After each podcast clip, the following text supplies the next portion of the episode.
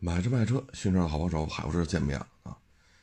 最近这摩托车降价呢，可能已经大家都习以为常了啊。从大哈雷、印第安啊、大金翼、水鸟，到幺二五、幺五零啊这个级别的小踏板儿，现在只能说谁还没降啊？现在不能问谁降价了，因为已经是普遍现象了。就连这个雅马哈、传奇啊，也底下偷偷的，呃，象征性的降点啊，不降是真扛不住了啊。这里边呢，我看了一数据，看完之后我觉得这个降价呀，嗯，这怎么说呢？就是今年啊，出口摩托车出口还是挺好的，今年前七个月。呃，整体的出口状态呢，呃，跟去年差不多，啊，差不多，啊，呃，出口的这些企业呢，基本上都是增长比较大的，啊，但是呢，出口现在的状态呢，就是单价低，啊，客单价低，海外呢，对于国内生产的这些中大排量，啊，就咱们这边啊，不是四百啊，六百啊。这咱八百啊，那咱这边属于中大排量。对于这些车的需求不高啊。对于现在海外客户，可能更愿意买个幺二五、幺五零啊，可能更愿意买这个。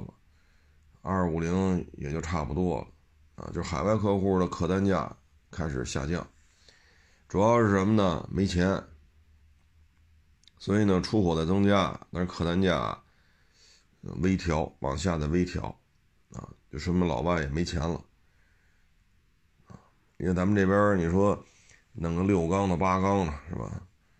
弄多少缸？现在反正咱对于咱们来讲比较成熟的，可能就是四百、五百、六百、八百，啊，你说本田弄几个缸，宝马弄几个缸，那跟咱没关系，因为咱们现在整体发动机的制造水平也就到这儿了。工升级的也有，但是，嗯，相对而言还有许多需要完善的地方啊。现在比较成熟的就是四百、五百、六百、七百、八百啊。现在老外对这车的需求有所减少啊，跟咱们一样，就是小踏板啊，或者幺二五、幺五零的跨骑式挂档的啊，这些订单在增加，所以老外也没钱。但是呢，总体的出口量还是 OK 的。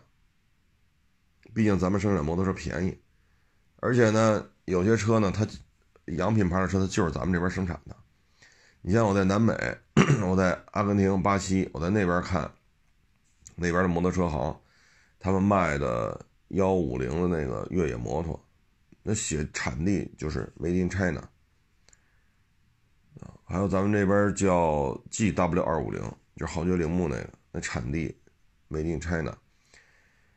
呃，包括一些倍耐力的车，一看 Made in China，包括日本本土，啊，日本本土的这个 C，就咱们这边叫 CB 幺九零，啊，甭管幺九零 F、幺九零这，就是那幺九零 Made in China，嗯，那铃木的二五零双缸也是 Made in China，包括咱们他们就是有些出口的 CG 幺二五。它也是，你看那那车身上清清楚楚的贴着五羊本田的，那那是中文，所以出口到其他国家的，你说这算本田的，确实这是本田的全球销量，但它也是咱们的出口量，啊，所以都是这些车，你再大的车不是太好卖，啊，这个压力还是比较大的。嗯，说完出口再说国内的内销，内销呢？大排量摩托就二五零以上的啊，它的销量下滑了百分之二十六，啊，销量下滑百分之二十六，就七月份，所以这个下滑的量就将近百分之二十六，百分之二十六的话，四分之一，四分之一多了一个百分点，啊，这个销量下滑的相当厉害了。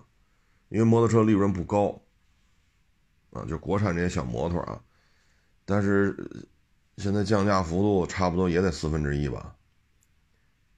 像过去我印象当中啊，就前二年就做核酸检测的时候，你买个五百双缸，就那 K E 五百的各种衍生版本，那不得四万左右啊？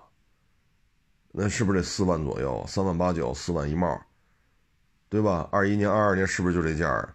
现在 K E 五二五就相当于过去 K E 五百的升级版本，排量大了一点点。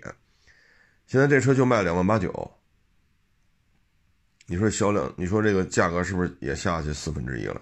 四万左右变成两万八九，所以销量掉多少，价格就掉多少，基本上是成正比的。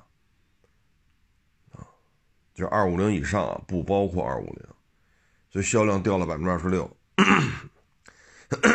你现在不玩了命的去做价格战，这销量掉的太厉害了啊！所以现在这个问题啊，啊，嗯，现在就是出口还都行啊，出口还行，因为咱这边生产的车质量啊、价格还都不错，尤其这些。幺二五幺五零，啊，这些小踏板啊，小跨骑式摩托呀，啊，就豪爵铃木出那个是是幺二五幺五零，我忘了，就是那越野摩托，啊，我在海外很多国家的那个新车都卖都在卖这车，产地就是 Made in China，啊，至于说贴着五羊本田的那个，不是贴了，就是那个注上去的那五羊本田那 logo。那这在海外卖，那肯定也是咱们出口的，所以现在出口量呢就是便宜，老外的需求也上不去了，啊，老外的需求也是比较麻烦，啊，因为现在我看了一下整体的出口吧，思密达出口继续掉，越南的出口继续掉，连墨西哥的出口都在掉。整个的消费状态是相当相当不乐观。你说他们产业转移是吧？跟中国脱钩，那你说思密达、越南啊、墨西哥，这这跟咱是吧？这他们也在掉啊，他们也在掉。新加坡都都有点往下掉。你想想，这整个这个。整个大的环境就是这样了，啊，那摩托车呢？现在这种玩法呢，会带来什么后果呢？首先，大厂扛得住的，它就扛住了。对于那些所谓的地平线，你就没法扛了。你像 K E 五百，啊，咱都去那谁买去，啊，都去都去他那儿买去，买了发动机，啊。然后咱们攒个车架，因为像重庆这种摩托车配套太容易了，你就你就攒吧，没问题，到时候定价。你没有总装厂，租一个租一个总装线都行，或者发包。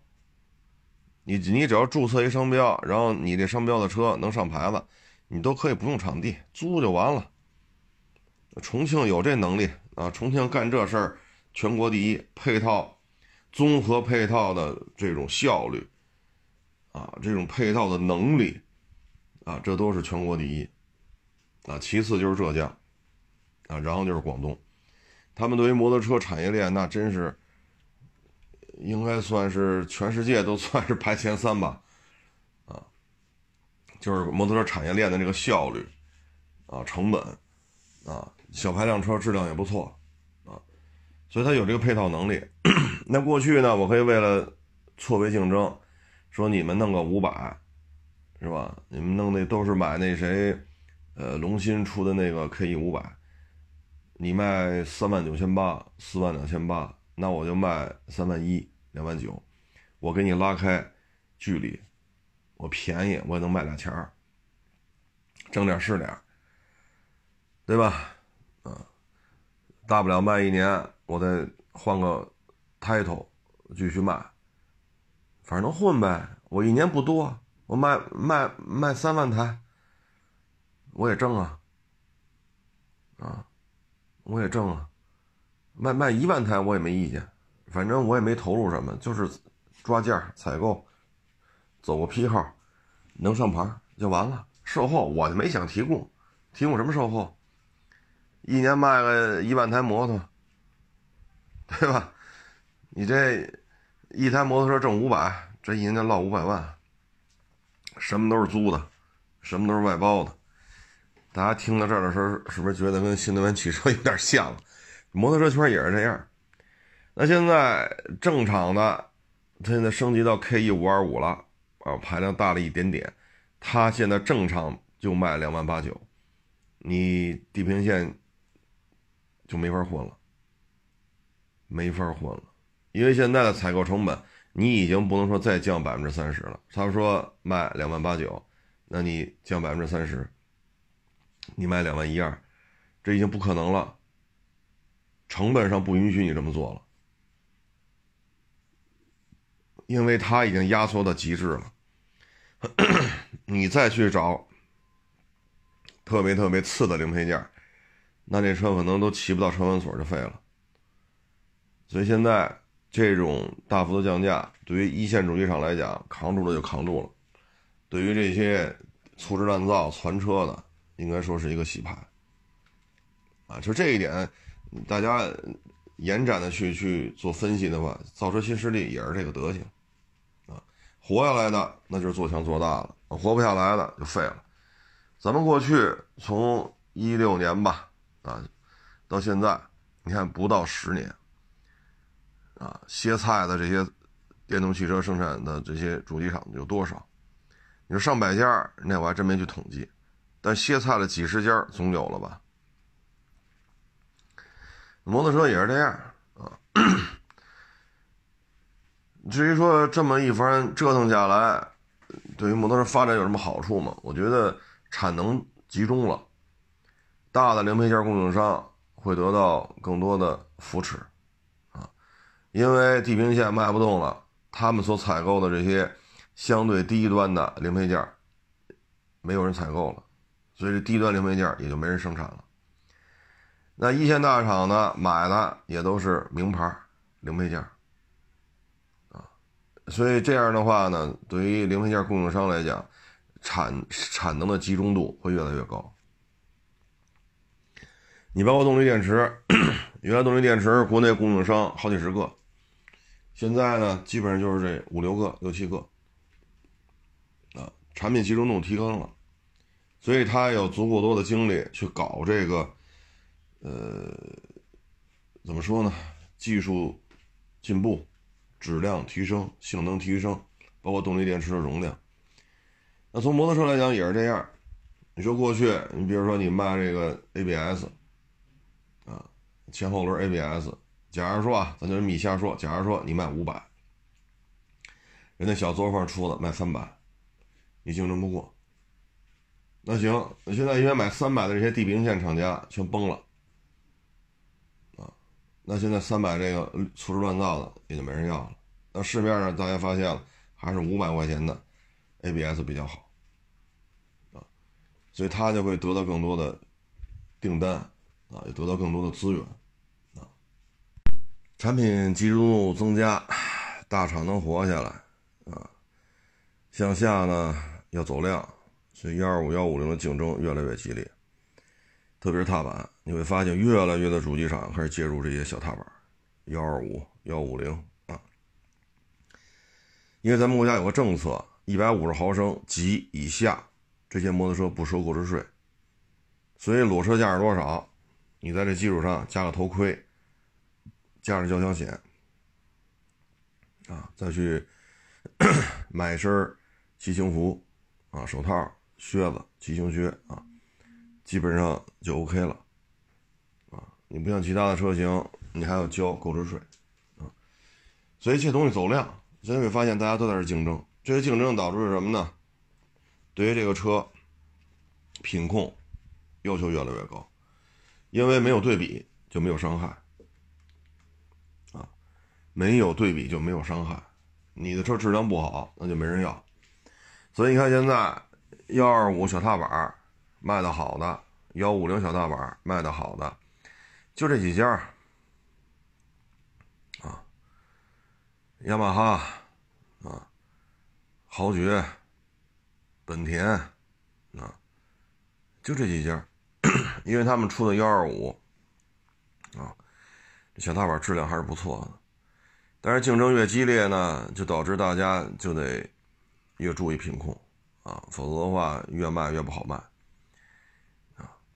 大排量呢，你要想吸引在缩减的市场份额当中，怎么能让自己保住销量？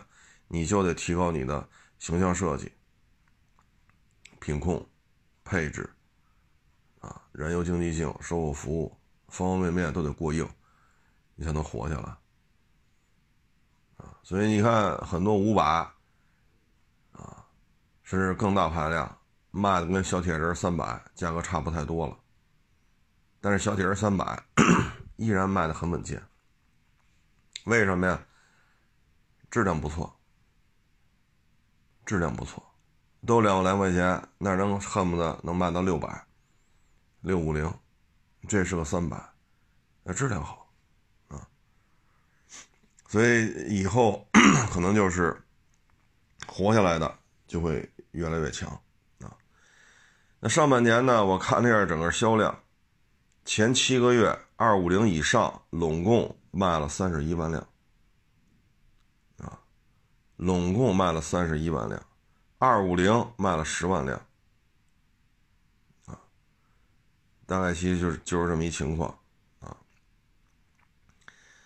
那幺二五和幺五零呢，占据了全国摩托车内销上牌的百分之七十一。啊，二五零和二五零以上，一个十万，一个三十一，不总共卖了四十一万多吗？不到四十二吗？就二五零卖十万零七千，二五零以上卖了三十一，加一块四十一万，不到四十二万。那这四十二万辆大排量、中大排量占了多少呢？占了百分之十四。占了百分之十四，幺二五和幺五零占了百分之七十一点二二，几大排量占了十几个点，啊，嗯，所以现在不降价也是没有办法，缩的太厉害了，二五零以上的，总共才卖三十一万辆，但是你可以数一数，几乎所有的品牌都在推二五零以上的车，刚才说那豪爵铃木小铁人三百。这不就是二百二百五十毫升以上的？这么多企业，几十家企业都在推二五零以上，但加一块就卖了三十一万辆。所以说，每家企业就像刚才我说的，传车一年卖一万，一点不过分，一点不过分。我一台车就挣五百，我一年挣五百万，够了。足够了，就现在的经济环境，一年全车卖挣了五百万，足够了。所以你会发现，几十家主机厂生产的一两百种，甚至更多二五零以上排量的产品，加一块就卖三十一万辆，所以不内卷没有办法，而且销量掉的这么厉害，啊，自主品牌搁这搅和，然后自主品牌又降价，你弄的这些洋品牌没有办法。没有办法，啊，所以这就是整体的现状。你说下半年会好吗？下半年七月份不就是下半年的数据吗？七月份作为下半年的第一个月，已经暴跌百分之二十六了。二五零以上排量，而且你得往前倒，上半年都在打价格战。但是打价格战打了半年，到了六月，到了七月份一看，上半年价格战的结果就是七月份二五零以上下降百分之二十六。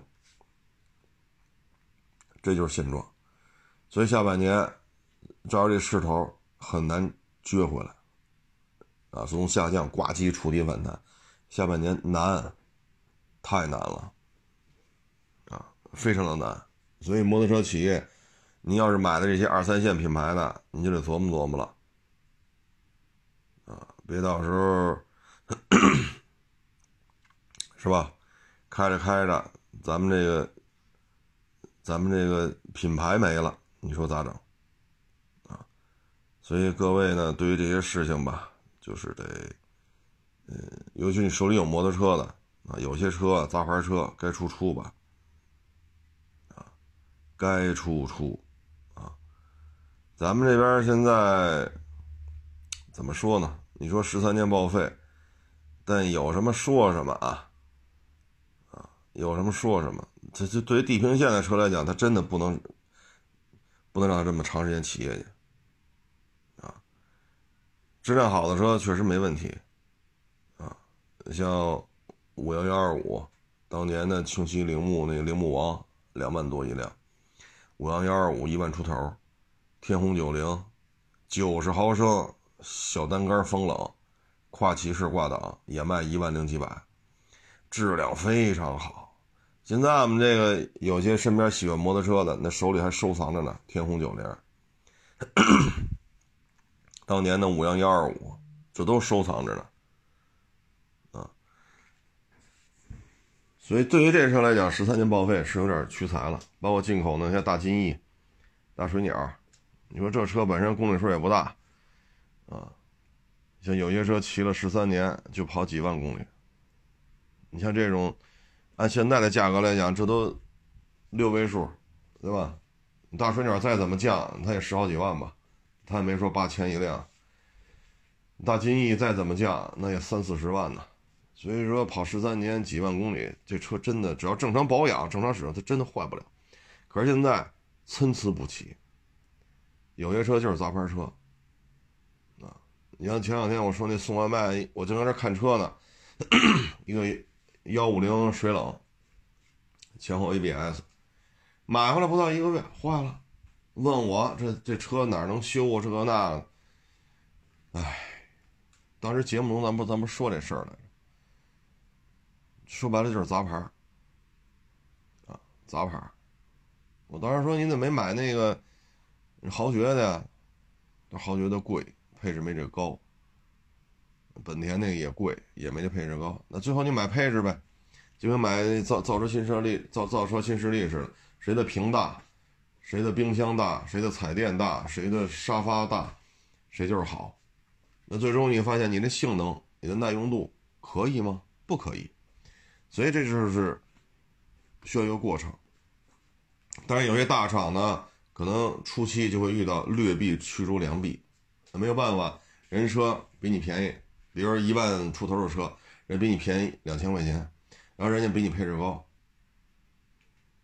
那很多消费者他就买那个去了，那最后骑一个月就成这个德行了。唉，慢慢来吧。可能大家不知道，现在咱们国家能够上牌的、生产摩托车的、还在正常运营的摩托车品牌一百多个，您觉得正常吗？您觉得是不是有点多呀？而这些一百多个品牌几乎都在出二五零以上的车，而前七个月二五零以上的车总共卖了三十一万辆。要把二五零算进的话，二五零卖了十万零七千。但是你别忘了，豪爵铃木的二五零一年就要卖好几万，也就是说，这十万辆摩托十万零七千二五零排量的车。豪爵铃木就要分走四分之一，啊，四分之一，甚至于三分之一。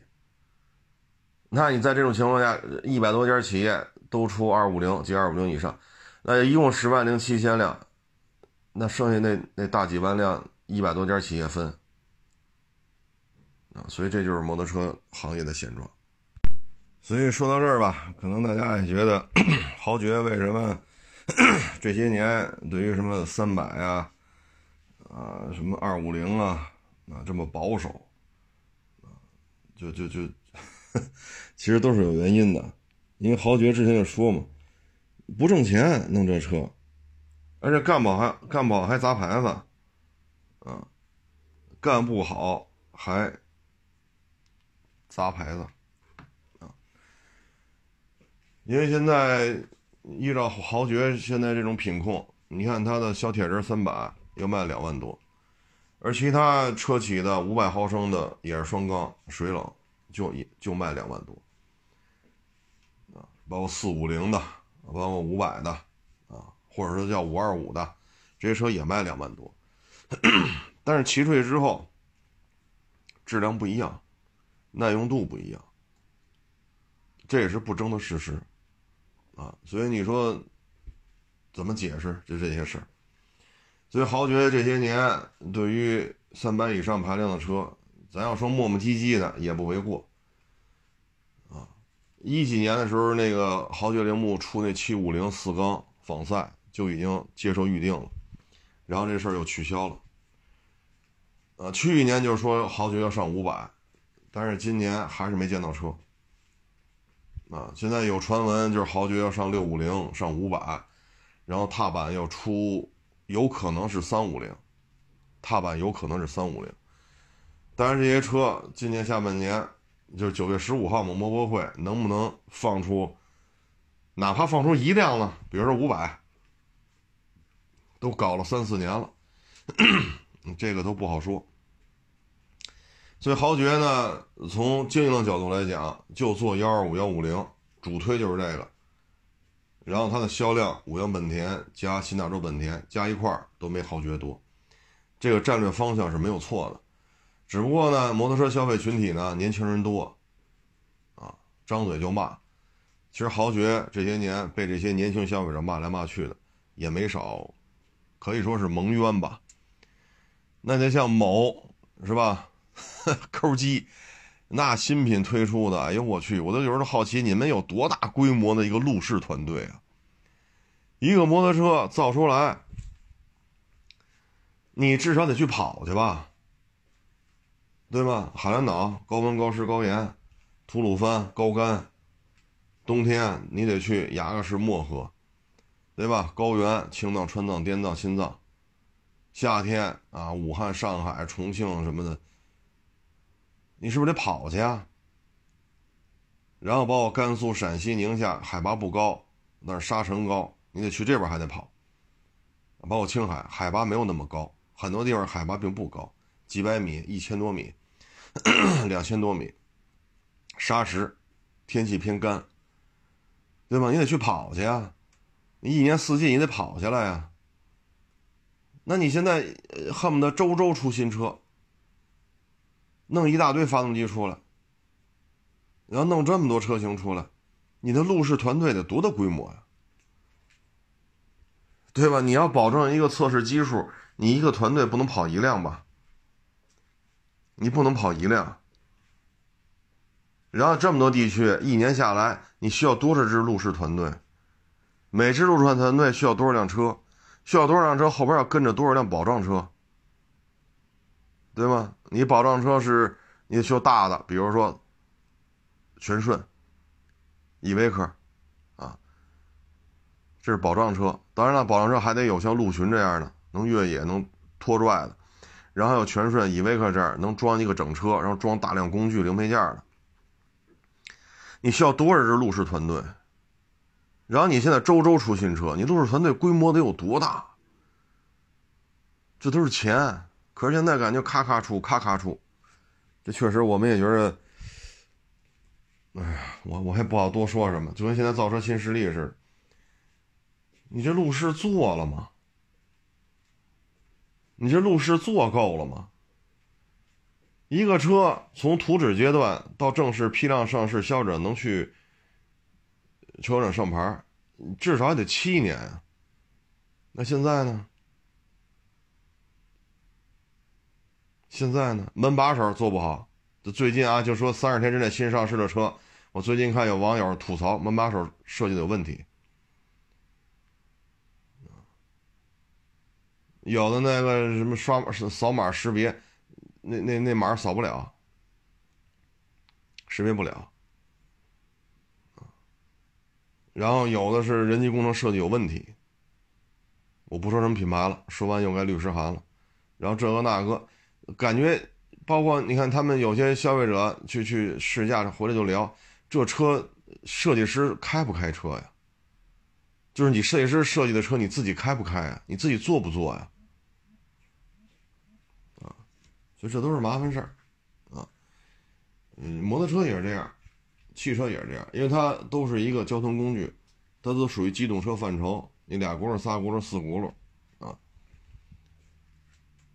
这就是现状，啊，所以说豪爵的车重难看，马力小，保守，天天弄点这个所谓的通路车、通勤车，是吧？这天天跟这混，其实还真不是。他能把质量做好了，在中国就显得很很不一般。所以这就是同行的衬托，这就是同行的衬托。就包括很多人就吐槽说这个，我昨天不是拍了 L C 七六吗？啊，那七六什么配置都没有，技术老旧，能它能质量它它能质量差？现在也就是说质量好都不重要了吗？就是说你们这些车屏多、沙发多、冰箱多，你们连质量好不坏或者说故障率低都做不到，那扯什么犊子呢？给发电机发电的三缸发动机不烧机油吗？那三缸发动机不震吗？那震动怎么处理呀？三缸的，哪个便宜买哪个，啊，现在还还不错啊，是是升级了，换成四缸的了，四缸发动机着车给充，带着那个发电机转。你这，你这车，你说各种 bug。程序上的 bug，机械素养上的问题，现在就是说，做一个质量好的车都是有罪，是吗？就是看豪爵有我我就这感觉。它除了质量好，它有什么优点？难看、重、贵、款型老、没劲儿。那现在做质量好，难道都是都是有罪是吗？对吗？那你去做一个呀。你做一个质量比它好的，同样配置的，或者说你把你的大屏、沙发、冰箱、温暖气、什么微波炉全怼上，然后质量跟普拉多一样，跟 L C 七辆、跟 L C 七六一样，你又做不到。人家做到了故障率低，人家是傻逼。所以有时候这个言论啊，也是潜移默化的，潜移默化的就让你觉得造车新势力有些问题是正常的啊。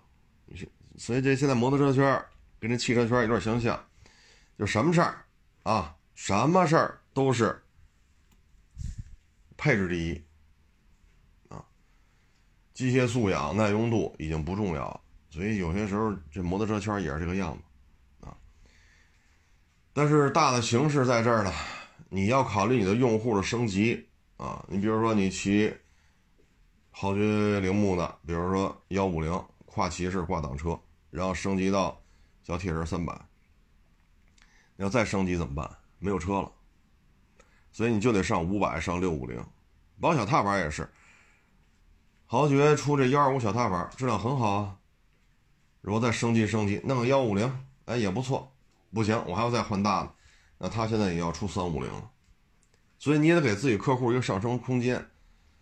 但是豪爵这个慢性子呀，跟 Q 七整个就是两个极端啊。豪爵三年往回倒三年出的新品，顶不上 Q 七一个月的，甚至于顶不上它半个月的啊。所以这就是现在中国摩托圈的现状。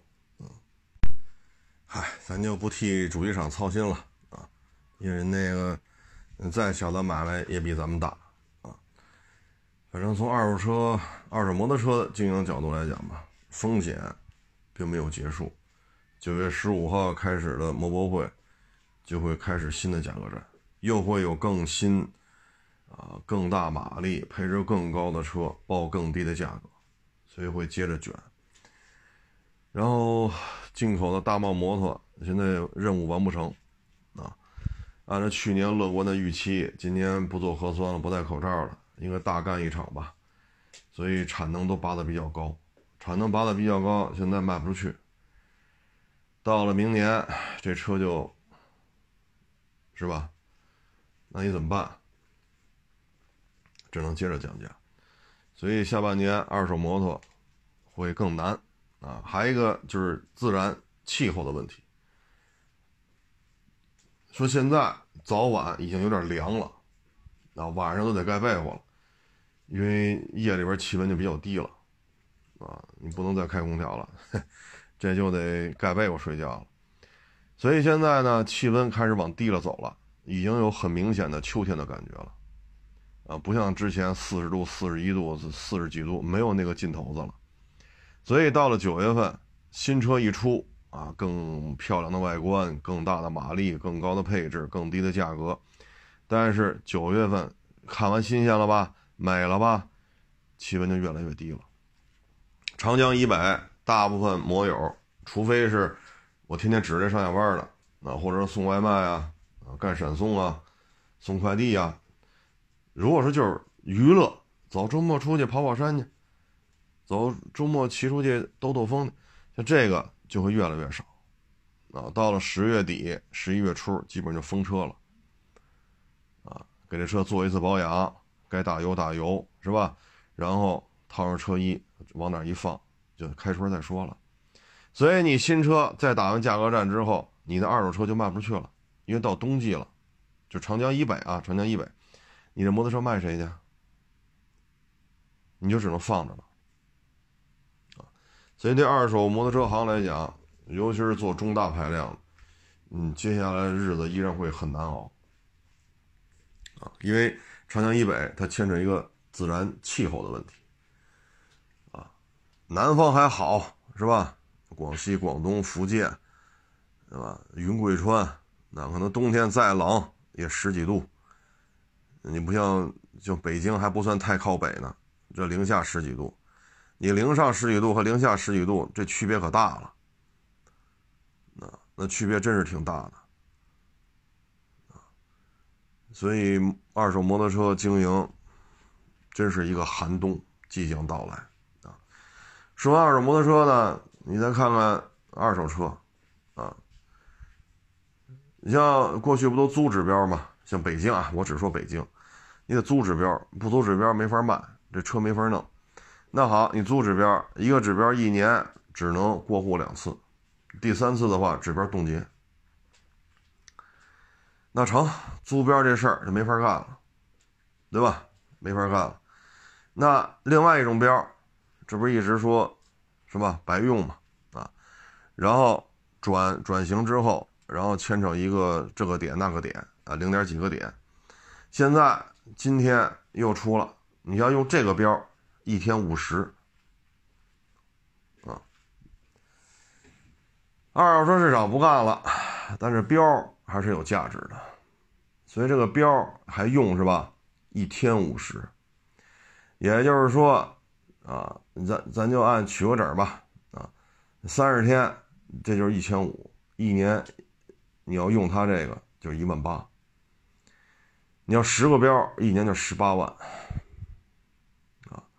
所以呢，当你过去说大几千上万啊，大几千上万，就这个价格吧，说租个标，说你过十次也行，过二十次也行，啊，一年就过一次也行，成嘞，你别弄了，一年只能你过两次，你用它这个，反正现在是吧？我们这边的二手市场现在就这么通知，市场不干了，标还想用是吧？一天五十。一个标一年一万八，一年一万八，你还想用这地儿是吧？租金单算，等于整个运营成本比之前还要高，然后每台车再收零点几的这个那个，你算算吧，这经营成本得高多少？啊，你说得高多少？我们也不清楚，就这我们边上这一家二手车市场，这是试点呀，还是说就是个个案？啊，倒腾一次要收零点几，然后用一天五十，然后这个还要用这块地，还得交租金。啊，你像二手车也是，什么车都降价，咔咔降。跟摩托车不是一样吗？咔咔降，你赔钱的概率大幅度增加吧？好嘞，收几个，收零点几个点，一天收五十，还得交房租。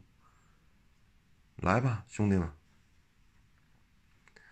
所以二手摩托车跟二手汽车现在都遇到了很很多的这个大哥。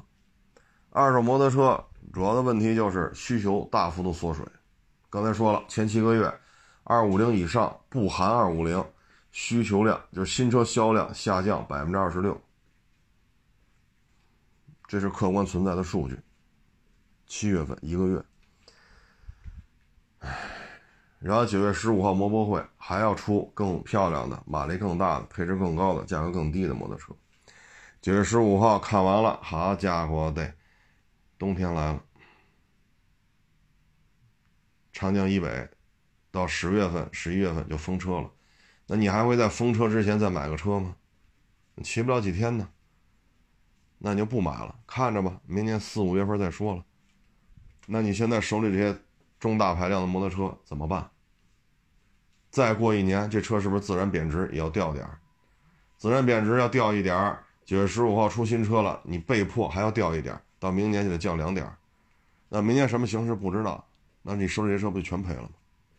你现在做二手车也是，我也不知道这是我们市场这边是个案，还是要开创一个先河，啊，我也弄不清楚。原来指标一年就过两次，过三次月冻结，那用这个吧。原来没说收钱，用吧，全用上了，我不干了。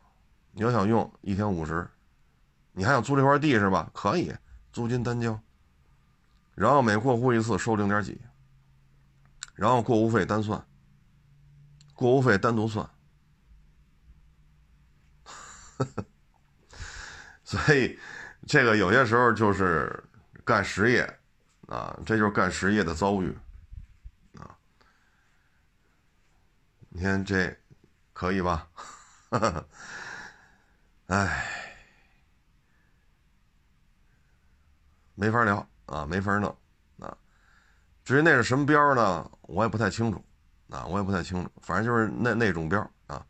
原来原来标租就两次，第三次就冻结啊。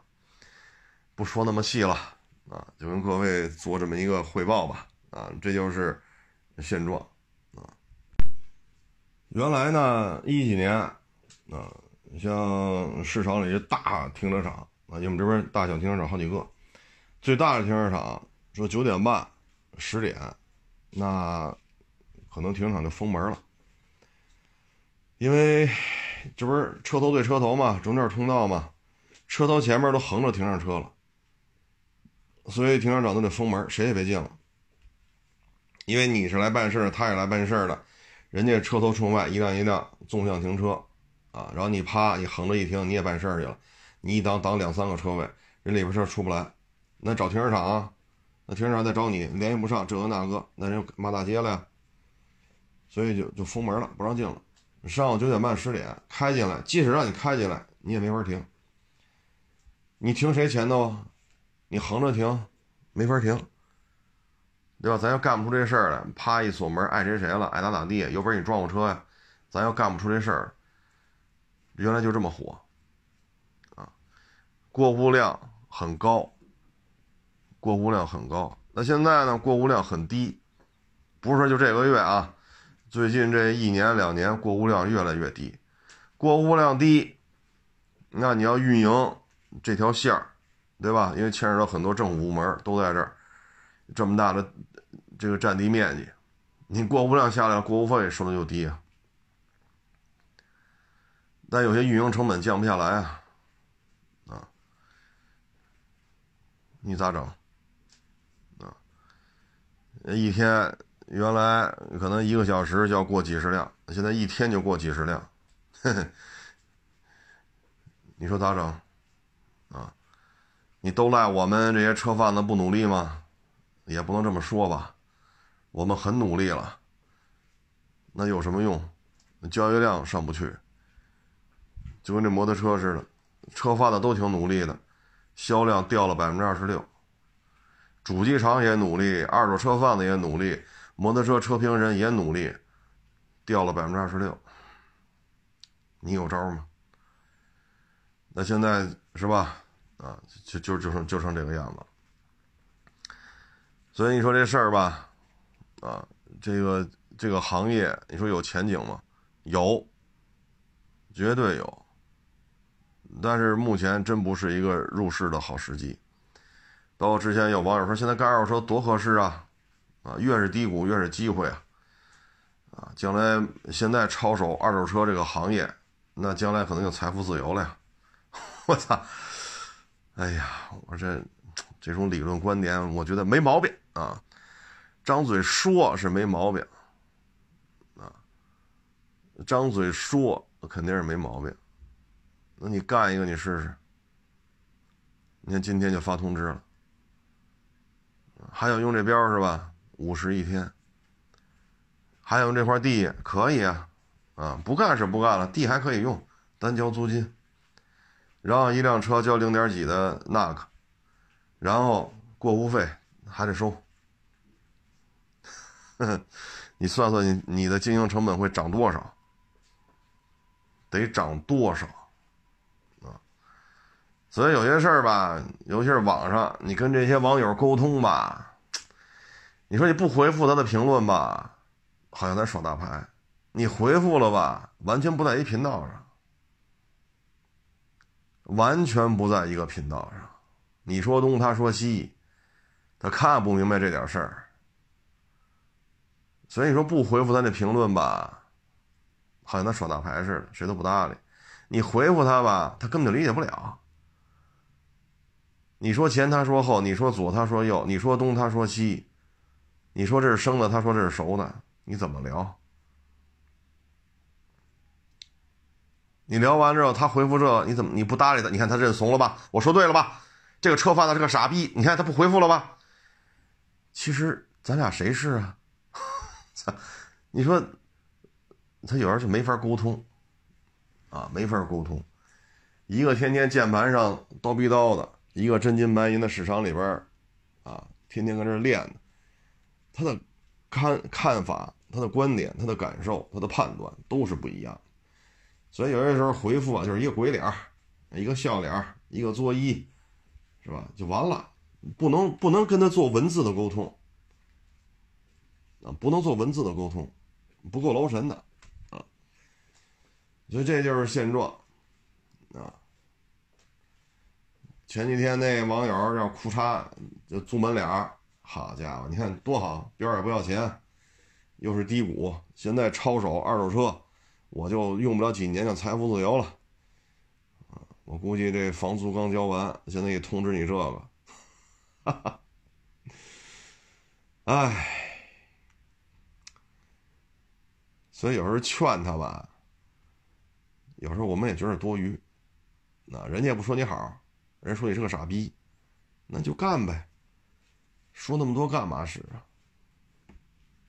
是不是？说那么多干嘛使？啊，这这这这这就是做买卖啊和上班的对一件事情的看法是不一样的。啊，这就是现状。所以你说这么这么弄下去的话，你说做这买卖是不是意义就越来，对吧？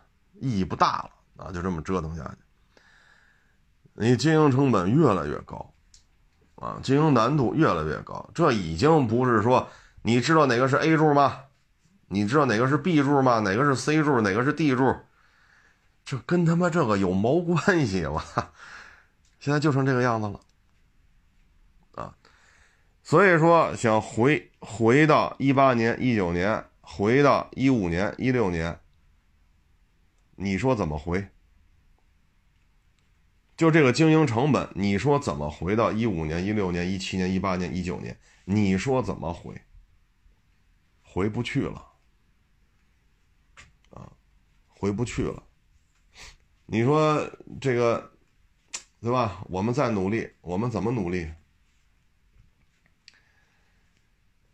绝大部分车行都在亏钱，啊，绝大部分车行都在亏损，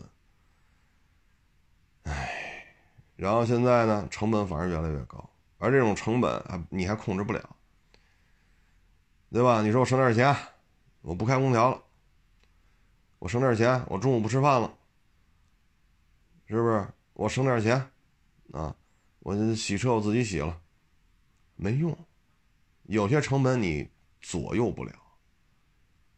啊，你说我非摆这谱，门口弄俩门童，啊，前台弄俩小姑娘，对吧？啊，然后来了都给吃哈根达斯冰淇淋，那是我做的。但问题是现在这成本增加跟我作不作没关系，你可以不干呢。你们都可以不干呢。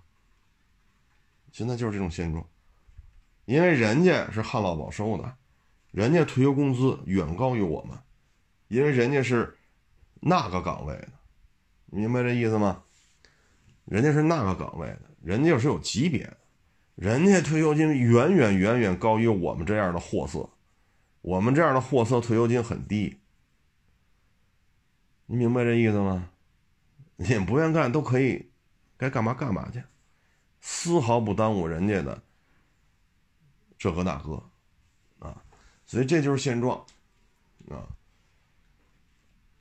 这前两天来的网友啊，说的没毛病啊，现在二手车谷底，现在入手二手车，再过几年就财务自由了，我操，哎呀，有些时候财务自由啊，它有另外一个含含义，啊，就是。卡里一分钱没有，通缩通胀跟你没有任何关系，因为卡里一分钱没有了，爱通缩不通缩，爱通胀不通胀，爱涨价不涨价，爱降价不降价，这种情况也叫财务自由。谢谢大家支持，谢谢捧场，欢迎关注我新浪微博海阔是这手。